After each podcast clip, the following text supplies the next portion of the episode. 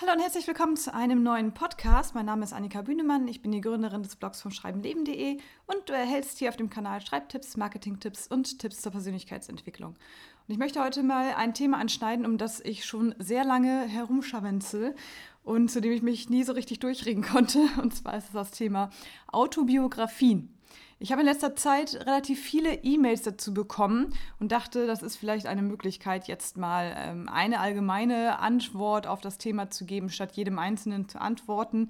Und warum ich nicht so gerne über Autobiografien rede, ist, weil ich da kein Profi drin bin. Und deshalb wird auch dieser Podcast heute äh, etwas oberflächlicher vielleicht sein als andere Podcasts, die ihr von mir kennt. Einfach weil meine Heimat die Romane sind und die Fiktion sind und ich mich, wie gesagt, mit äh, dem Thema Autobiografien jetzt nicht besonders auskenne, aber ein bisschen. Es ist ja so, dass viele Menschen irgendwann an einem Punkt in ihrem Leben sind, wo sie sich dazu entscheiden, ähm, ihre Lebensgeschichte oder einzelne Passagen aus ihrem Leben aufzuschreiben, entweder für die Nachwelt oder für sich oder um das zu verarbeiten oder um es vielleicht auch innerhalb der Familie weiterzugeben oder so. Die Beweggründe sind da ja sehr, sehr unterschiedlich. Und häufig ist es so, dass ich dann irgendwann eine E-Mail bekomme, die so in etwa lautet, äh, ich habe über meine Lebensgeschichte oder über meine Familiengeschichte geschrieben und möchte das jetzt vermarkten. Wie mache ich das? So. Da äh, steigen wir mal ein. Ähm, wie gesagt, ich frage mich dann, warum kommen die Leute auf mich zu? Weil ich, wie gesagt, ja hauptsächlich fiktionale Romane eigentlich ähm, unter meine Fittiche nehme. Und ich glaube, da besteht so ein ganz generelles Missverständnis, ähm, weil auch diese Grenzen total fließend sind, weil eine Autobiografie kein klassischer Roman ist. Also bei den Verlagen werden da auch verschiedene Unterteilungen vorgenommen und auch jetzt im Self-Publishing ist das so. Entweder kaufe ich eine Biografie oder ich kaufe einen Roman. Es gibt natürlich dieses Zwischending, den autobiografischen Roman. Das ist ein Roman, bei dem Fiktion und Wirklichkeit miteinander verwoben werden und wo man beim Lesen nicht so genau weiß, was davon es jetzt war und was davon nicht. Bei vielen historischen Romanen haben wir das beispielsweise, dass Wahrheiten von früher, geschichtliche Wahrheiten dort vorkommen, aber eben auch viel Fiktion. Und beim Lesen weiß man häufig gar nicht so genau, was stimmt davon jetzt und was hat sich die Autorin oder der Autor selbst ausgedacht. Das ist bei autobiografischen Romanen halt auch der Fall. Nur in der Regel ist es halt so, dass viele Leute, die dann mit mir zusammenarbeiten wollen, ähm, ja, diesen Unterschied noch nicht kennen oder sich damit noch nicht auseinandergesetzt haben. Und deshalb wollte ich das heute mal mit euch zusammen tun und so ein bisschen mal vielleicht die Kategorien durchgehen, was für verschiedene autobiografische Romane gibt es. Ähm, wie kann ich entscheiden, in welche Kategorie ich reingehöre und was mache ich dann damit? Warum ich oft so ein Problem damit habe, mit diesen Autobiografien, ist gar nicht, weil es mich nicht interessiert, was die Leute erlebt haben oder so. Es gibt ja ganz, ganz, ganz ergreifende und äh, interessante, tolle, spannende Geschichten. Und viele Leute haben ja sogar die Meinung, dass sie ja, wirklich erlebte Geschichten noch besser finden als die, die man sich ausdenkt. Mein Problem aus der Lektoren- oder Schreibcoach-Sicht ist, ist, dass viele Autorinnen und Autoren bei ihren Autobiografien keine Veränderung vornehmen wollen, um das mal ganz vorsichtig auszudrücken. Es gibt ja beim Schreiben ein paar Regeln, an die man sich halten kann und vielleicht auch sollte. Je mehr man sich als Anfänger einstuft, desto mehr sollte man sich auch an die Regeln halten. Mit der Zeit, wenn man dann so weiß, wie der Hase läuft, kann man dann auch die einzelnen Regeln mal brechen und kann hier und da sich was Eigenes überlegen. Aber gerade am Anfang ist es, finde ich, sehr wichtig, erstmal alle Regeln kennenzulernen, zu verstehen, warum gibt es diese Regel, wie wende ich sie an, was bewirkt sie in meiner Geschichte, macht sie meine Geschichte jetzt besser oder schlechter und sich damit halt auseinanderzusetzen. Und diesen dieser Wille ist bei vielen Autorinnen und Autoren autobiografischer Romane nicht unbedingt gegeben. Die wollen ihre Geschichte so belassen, wie sie tatsächlich passiert ist und keine Änderungen vornehmen. Das bedeutet im Umkehrschluss aber, dass man kaum Verbesserungen vornehmen kann. Und da stehe ich dann als Schreibcode und denke mir, ja, ich möchte dir ja helfen, aber dazu müssen wir ein paar Sachen ändern, die sich wahrscheinlich dann nicht mehr so vom Lesen her zugetragen haben, wie es in der Realität war. Da sind viele Autoren nicht willens, ähm, Veränderungen auf sich zu nehmen und beispielsweise Figuren zu streichen oder eine Reihenfolge der Geschichte umzustellen oder Szenen so umzuschreiben, dass sie aus Lesersicht etwas spannender sind, ja, Sachen zu kürzen oder was auch immer. Es gibt ja alle möglichen ähm, Sachen, die man da jetzt so anführen kann. Das ist so mein Hauptproblem, warum ich um dieses Thema immer nur so ein bisschen ähm, ja, herumschleiche und mich nicht so richtig festlegen will, weil ich möchte niemanden vor den Kopf stoßen. Ich weiß, dass viele, gerade autobiografische Romane sind ja sehr, sehr emotional behaftet bei den Autorinnen und Autoren. Und wenn man dann sagt, wir müssen was ändern, dann haben sie oft das Gefühl, dass man die Geschichte nicht gut findet oder dass man was an ihnen als Person ändern will oder so.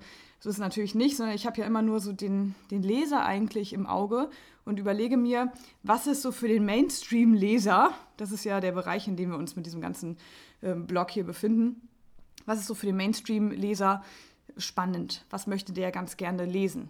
Und wenn ich dann weiß, okay, diese Abhandlung über 20 Seiten über die Kindheit der Protagonistin ist ja für die Autorin wichtig, aber für den Leser nicht, dann würde ich das halt streichen. Und da gibt es dann manchmal, wie ich gerade sagte, ein paar Probleme.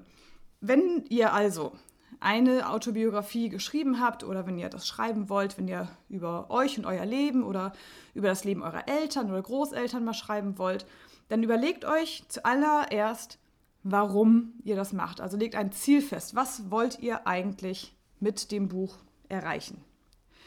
Wollt ihr das, was ihr erlebt habt, verarbeiten? Das gibt es ja auch gerade nach Schicksalsschlägen, dass man sich das von der Seele schreibt. Wollt ihr anderen Menschen zeigen, wie ihr etwas verarbeitet habt, also eher in Richtung Ratgeber zeigen, wie man mit einer Situation umgehen kann? Wollt ihr etwas für die Nachwelt festhalten? Wollt ihr zum Beispiel eher Chronisten sein, also das aktuelle Zeitgeschehen festhalten, damit zukünftige Generationen wissen, wie wir gelebt haben oder was bei uns gerade Sache war? Anne Frank zum Beispiel hat ihr Tagebuch geschrieben, nicht in dem Hintergrund wissen, dass sie es mal veröffentlichen wird, sondern einfach nur, weil sie aufschreiben wollte, was in ihrem Leben gerade passiert. Wollt ihr fremde Menschen unterhalten? Wollt ihr in die Unterhaltungsbranche mit eurem Roman? Wollt ihr viele Bücher verkaufen und damit auch Geld verdienen? Oder geht es darum, ein Thema einer breiten Masse vorzustellen? Hat das Buch gesellschaftsrelevante Thematiken? Ist das etwas, was die anderen Menschen um euch herum interessieren könnte? Oder ist die Geschichte eigentlich nur interessant für euch? Je nachdem, wie ihr so diese Fragen beantwortet, ergeben sich dann verschiedene Wege, die man beschreiten kann. Ihr könnt euch das schon denken, wenn man nur für sich etwas aufschreibt, um etwas zu verarbeiten, dann ist das eine normale Autobiografie, die in erster Linie für sich selbst einen Nutzen irgendwie hat. Damit muss man jetzt nicht an die Öffentlichkeit gehen, kann man natürlich machen. Aber das sind dann häufig so diese äh, Fälle, von denen ich sprach, wo man keine Änderung vornehmen will, weil man sehr emotional damit verwandelt ist. Und dann würde ich auch vorschlagen, dass man sich da gar nicht so krumm macht und sich gar nicht verbiegt und irgendwelchen Regeln, die man eh nicht einhalten will, dann irgendwie unterwirft, sondern wenn ihr eine Autobiografie geschrieben habt oder über einen bestimmten Lebensbereich vielleicht von euch geschrieben habt, dann überlegt euch, was ihr damit machen wollt. Wollt ihr das für euch drucken? Wollt ihr das schon anderen Leuten zugänglich machen? Dann sucht im Internet nach Seiten, die sich auf dieses Thema spezialisiert haben. Ich habe auf meinen Blog vom schreibenleben.de ein paar Links reingesetzt zu anderen Blogs und Seiten, die sich mit diesem Thema beschäftigen, weil ich, wie gesagt, da kein Profi bin und da auch ehrlich gesagt nicht so die Ahnung habe, wie man eine Autobiografie ähm, vermarktet zum Beispiel. Es ist marketingtechnisch einfach was ganz anderes, als wenn man einen Roman oder Ratgeber vermarktet. Deshalb schaut euch da gerne um, ähm, wenn ihr weiterführende Links haben wollt. Eine andere, ein anderes Szenario, was man haben kann, ist, dass man feststellt, okay, also ich habe hier eine, eine Botschaft zum Beispiel oder ähm, ganz tolle Tipps, wie man, ich sag mal, mit einem Schicksalsschlag beispielsweise umgeht. Und ich möchte anderen, also Lesern, zeigen, wie ich es geschafft habe, meine tiefe, keine Ahnung, Depressionsphase zum Beispiel zu überwinden und möchte, den, ähm, möchte zeigen, wie das machbar ist, dann könnte man auch in die Richtung Ratgeber gehen. Das heißt nicht, dass man das Ding nicht als Roman schreiben kann. Es gibt mittlerweile Mischformen von ähm, Ratgebern und Romanen. Ent ja, da gibt es auch verschiedene, will ich jetzt gar nicht im Detail darauf eingehen, verschiedene Möglichkeiten, das umzusetzen. Mit kleinen Geschichten nebenher oder mit wirklich als Roman geschriebenes Sachbuch. Auf jeden Fall gibt es dieses Genre des Roman-Sachbuches, nenne ich es mal. Ähm, auch da habe ich ähm, Links im Blog reingesetzt. Ich würde mich da an eurer Stelle zuerst einmal mit dem Thema Sachbuch auseinandersetzen, um zu gucken, ob das vielleicht für euch relevant sein könnte. Und dann kann man das ja immer noch in Romanform schreiben. Und die, das dritte Szenario, das ich eröffnen kann, ist dann das, wo wir vielleicht dann eher wieder zusammenkommen. Und zwar der autobiografische Roman, der sogenannte. Das ist diese Kategorie, auf die ich am Anfang äh, eigentlich eingehen wollte, wo man selbst entscheidet, wie viel von der Wahrheit man in seine Geschichte einfließen lässt, wie viel man von Fiktion hinzufügt, also wie viel man verändert, ob ich Figuren weglasse, ob ich noch andere Figuren hinzunehme, ob ich die Reihenfolge von Ereignissen vielleicht ähm, etwas anders aufschreibe und so weiter und so fort. Wenn das euer Ding ist, dann setzt euch gerne mit Schreibhandwerksregeln auseinander. Auch da habe ich zwei Bücher verlinkt. Einmal von Stefan Waldscheid, die ähm, Bücher. Die finde ich so als Einstieg ganz gut, weil es immer so kurze und knappe Tipps sind, auf ein bis zwei Seiten meistens. Und das kann man ebenso nebenher so weglesen. Und das Buch 50 Werkzeuge für gutes Schreiben ist auch für journalistische Texte, aber eben auch für ähm, Belletristik gedacht.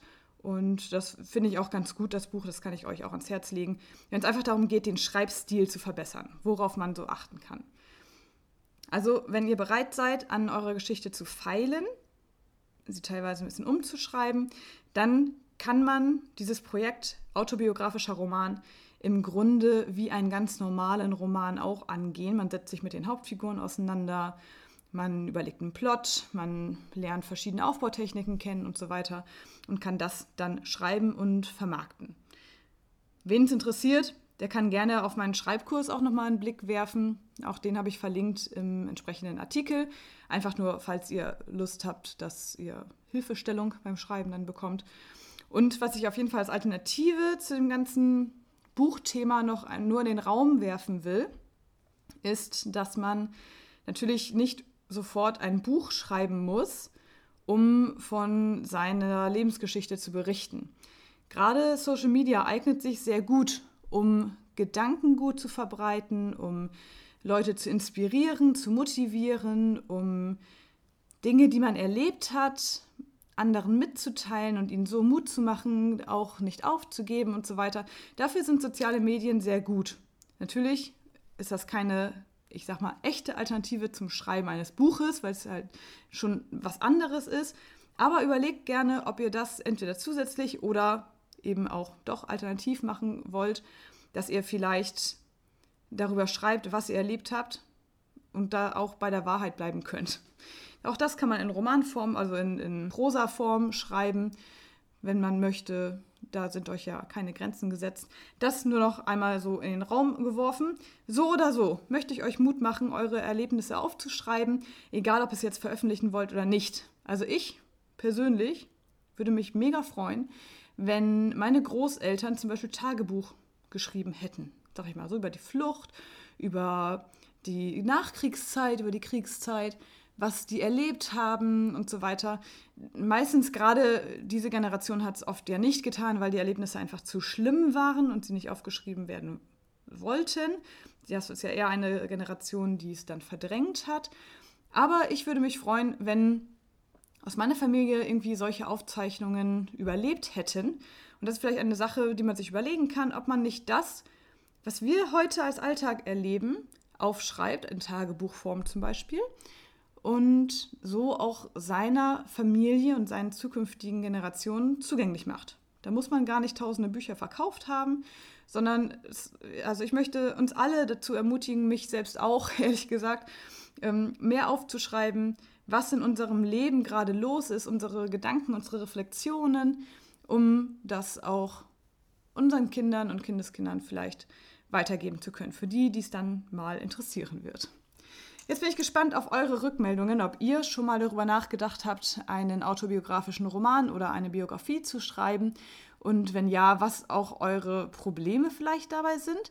Seid ihr eher gewillt, da Änderungen vorzunehmen oder sagt ihr, nee, ich möchte das schon so aufschreiben, wie es wirklich auch passiert ist?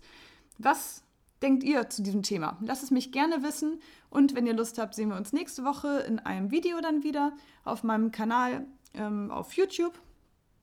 Und ich wünsche euch jetzt schon ein ganz schönes Wochenende, eine schöne Woche und hoffe, dass wir uns dann wiedersehen. Macht es gut, bis dann. Tschüss.